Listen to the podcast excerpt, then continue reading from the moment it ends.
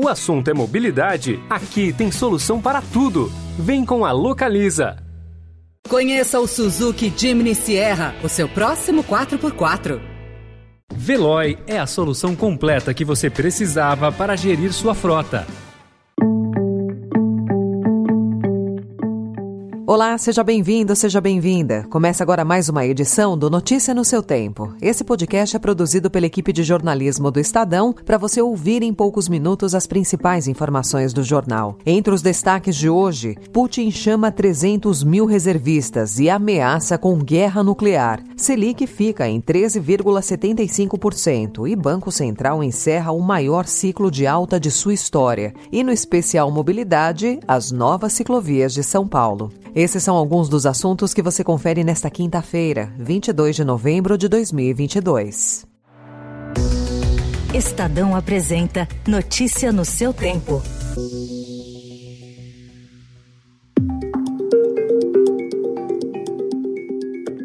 и при угрозе территориальной целостности нашей страны, для защиты России и нашего народа мы, безусловно, используем все имеющиеся в нашем распоряжении средства.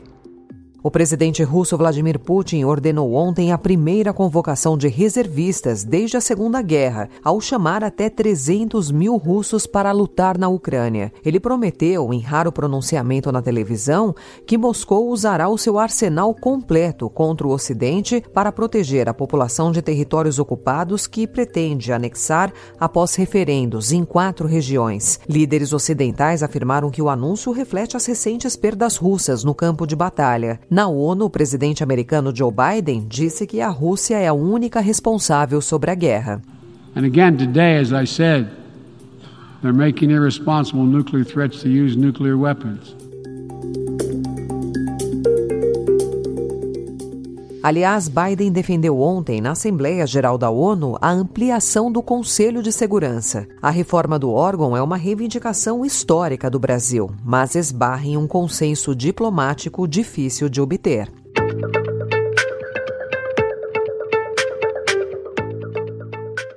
Por aqui, o Tribunal de Contas da União vai fiscalizar as urnas eletrônicas com o objetivo de reunir dados para se contrapor, caso necessário, à apuração paralela das Forças Armadas. Em conversas reservadas com ministros do Tribunal Superior Eleitoral, integrantes do TCU acertaram que essa é a melhor forma de checar as informações dos militares se eles contestarem os resultados oficiais por se tratar de instituição isenta na queda de braço.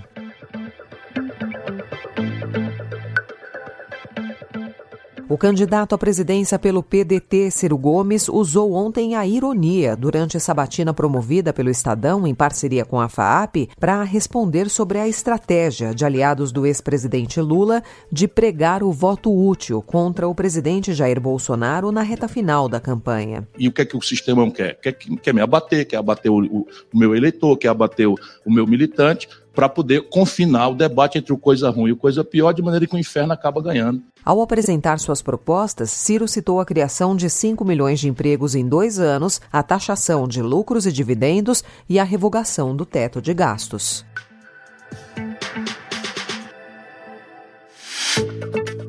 O Estadão de hoje também traz a informação de que os partidos políticos promovem uma verdadeira farra com o dinheiro do fundo eleitoral. As despesas de campanha bancadas com recursos públicos incluem pagamentos de até 80 mil reais a cabos eleitorais e contratos milionários com empresas de paisagismo, transporte escolar e festas, sob o pretexto de locar mão de obra para colagem de adesivos, distribuição de panfletos e agitação de bandeiras de candidatos nas ruas. É o caso de Damares Alves, que disputa a vaga no Senado pelo Republicanos. A ex-ministra da Mulher contratou o servidor público aposentado Ebert Félix por 44 mil reais como coordenador de campanha no Distrito Federal. O período de trabalho acertado é de 45 dias. Ao todo, Damares já gastou mais de 535 mil reais com cabos eleitorais. Na Bahia, o candidato a deputado federal Eric Pereira, do Podemos, recrutou Alane Ramos para ser a sua coordenadora coordenadora de campanha por 80 mil reais. Até o ano passado, ela era beneficiária do auxílio emergencial de 600 reais pago pelo governo a quem ficou sem renda na pandemia de Covid.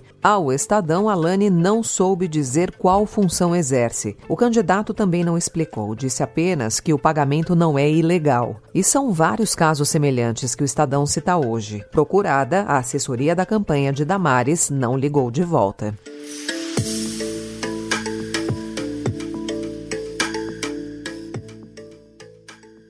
Em economia, a decisão do Copom em manter a taxa Selic em 13,75% ao ano, encerrando o mais longo ciclo de alta dos juros básicos de sua história. A decisão era esperada pelo mercado financeiro. A taxa ainda assim é a maior desde janeiro de 2017. Foram 12 altas consecutivas nesse processo de aperto monetário, com um aumento acumulado de 11,75 pontos percentuais no período. É o maior choque de juros desde 1900 1999. E em entrevista ao Estadão, José Júlio Sena, ex-diretor do Banco Central, avalia que ainda é cedo para discutir uma queda da taxa básica de juros no Brasil. Para ele, a incerteza fiscal com relação ao próximo ano pode até levar a um aumento da Selic. O presidente Jair Bolsonaro sancionou ontem o projeto de lei, aprovado pelo Congresso em agosto, que obriga os planos de saúde a cobrir tratamentos que estão fora da lista obrigatória de procedimentos prevista pela Agência Nacional de Saúde Suplementar, o chamado rol taxativo. O Brasil tem quase 50 milhões de clientes de convênios médicos. A lei era uma reivindicação de associações de pacientes que viam na lista fechada uma ameaça a seus direitos. Já as operadoras dos planos de de saúde falam em risco ao equilíbrio financeiro do negócio com a mudança e avaliam acionar a justiça. Notícia no seu tempo. As principais notícias do dia no jornal O Estado de São Paulo.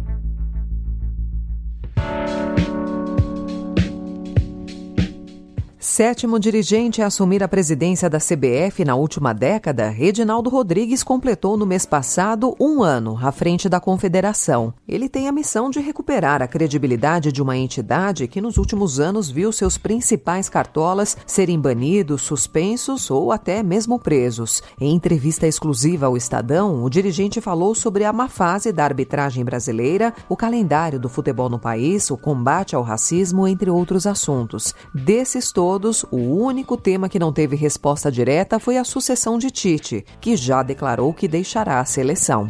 E a seleção brasileira vai contar com um quinteto ofensivo contra a Gana, amanhã às 13h30 da tarde, no penúltimo jogo de preparação antes da Copa do Mundo do Catar. No coletivo de ontem, Tite escalou Lucas Paquetá e Neymar no meio de campo e um trio de frente, formado por Rafinha, Richarlison e Vinícius Júnior. Especial Mês da Mobilidade. Hoje é comemorado o Dia Mundial Sem Carro e São Paulo pode festejar a data com uma boa notícia. Diversos pontos da capital paulista estão na reta final de obras para ganhar novos trechos de ciclovia. A partir de outubro, a cidade passará a contar com 716 quilômetros de infraestrutura cicloviária. Além de 4 quilômetros entregues no início do ano, são esperados mais 17 de um total de 48 até o fim do próximo mês. O restante deve ficar pronto até março de 2020. 2023. O contrato assinado com a Prefeitura de São Paulo para as obras é de aproximadamente 17 milhões de reais. Essa primeira leve envolve as avenidas República do Líbano, Indianópolis, Engenheiro Alberto de Zagotes e Nações Unidas, todas na Zona Sul. Também há obras na Avenida Jaguaré, na Zona Oeste, e no Viaduto Bresser, no centro. A Avenida República do Líbano, por exemplo, já contava com um trecho de um quilômetro de ciclovia ligando o Parque do Ibirapuera até a Rua Iambu. Outros 700 metros foram construídos para serem conectados com a nova estrutura na Avenida Indianópolis. Essa ciclovia, que também está no canteiro central, tem comprimento de 3,5 km e se liga à ciclovia da Avenida Jabaquara, já na região do Planalto Paulista. O uso de bicicletas por essas duas ciclovias já é intenso, mesmo com a placa da CET pedindo ao usuário aguardar a liberação. Essa foi mais uma edição do Notícia no seu Tempo, com apresentação e roteiro de Alessandra Romano, produção e finalização de Felipe Caldo. O editor de núcleo de áudio é Manuel Bonfim. Obrigada pela sua escuta até aqui e até amanhã. Você ouviu Notícia no seu tempo. Se você quer alugar um carro para conhecer novos lugares, comprar o seminovo ideal, a gestão de frotas mais completa para a sua empresa ou o carro por assinatura perfeito para o seu dia a dia, aqui tem solução para tudo. Vem com a Localiza e confira as possibilidades que a mobilidade te oferece. Conheça o Suzuki Jimny Sierra, o seu próximo 4x4. Procurando a rota mais inteligente para gerir sua frota? Veloy é a solução completa que você precisa. Acesse veloy.com.br/empresa e descubra um caminho prático e eficiente para a gestão da sua empresa.